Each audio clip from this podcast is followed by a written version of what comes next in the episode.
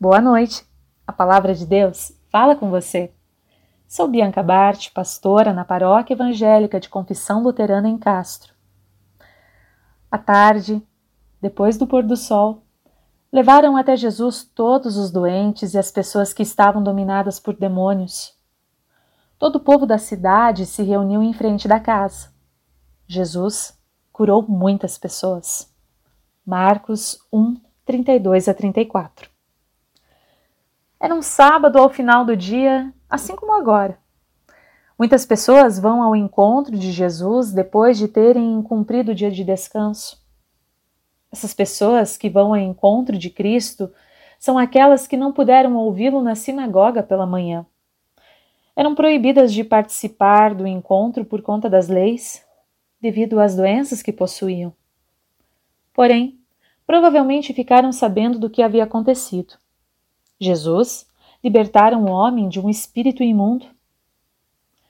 Enfermos e pessoas possessas foram trazidas a Jesus na expectativa de serem curadas. Não que particularmente elas crescem e reconhecessem Jesus como Filho de Deus, mas elas queriam provar do que ele poderia fazer pela necessidade imediata, o desejo por saúde. Hoje, prontamente depois de algum mal-estar, procuramos um médico. Talvez ficamos desnorteados se o diagnóstico aponta para uma doença grave.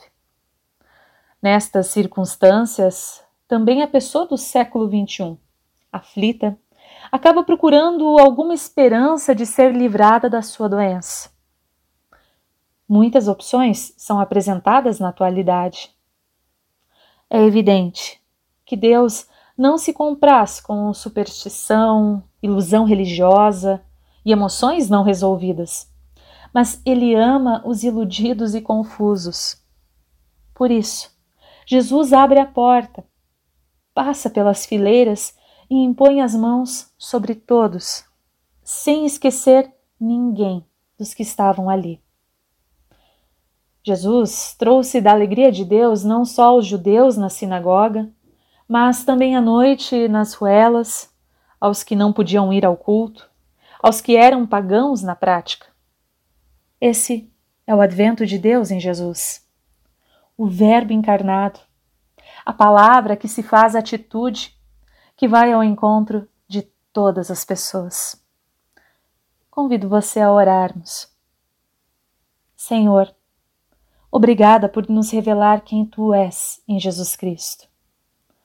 Pedimos, ajuda-nos a crer e que tal fé seja expressada na totalidade de nossas vidas. Amém.